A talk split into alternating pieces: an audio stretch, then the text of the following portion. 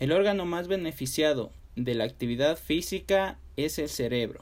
La razón es muy sencilla. Una gran parte del mismo, más específicamente la parte del cerebro reptiliano, se dedica a controlar el movimiento. Si dejas de moverte, tu cerebro se atrofia.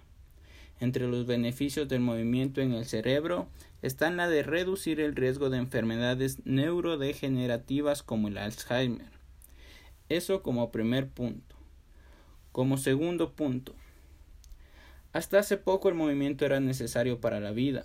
Acciones como saltar, correr, caminar, agacharse, empujar o jalar formaban parte de nuestro día a día. El hambre, por ejemplo, uno de nuestros instintos más básicos, nos animaban a movernos. Como tercer punto, el Homo sapiens, a diferencia de otros mamíferos, desarrolló lo que es el intelecto o la conciencia. El cerebro representa un 2% de nuestro peso, pero supone más del 20% de nuestro gasto energético. Es uno de los órganos que consume mucha energía incluso si la comida escasea. De ahí que la capacidad que tenemos para acumular grasa era un seguro de vida en periodos de escasez.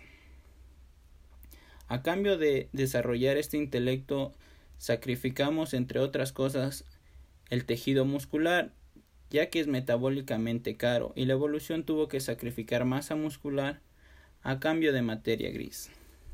Sin embargo, el músculo es un órgano muy importante para nuestra salud.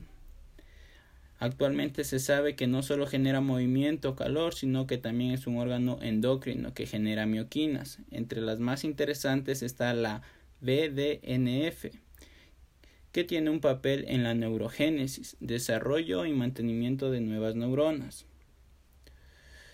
Como conclusión, para finalizar, podemos decir que el cerebro nos ha simplificado nuestro día a día con el fin de ahorrarnos energía, pero hemos caído en el, sedentarismo, que es un comportamiento antinatural desconocido por nuestros genes. Entonces debemos tomar conciencia de la importancia de la actividad física en beneficio de nuestra salud en general y también directamente relacionada con nuestro cerebro.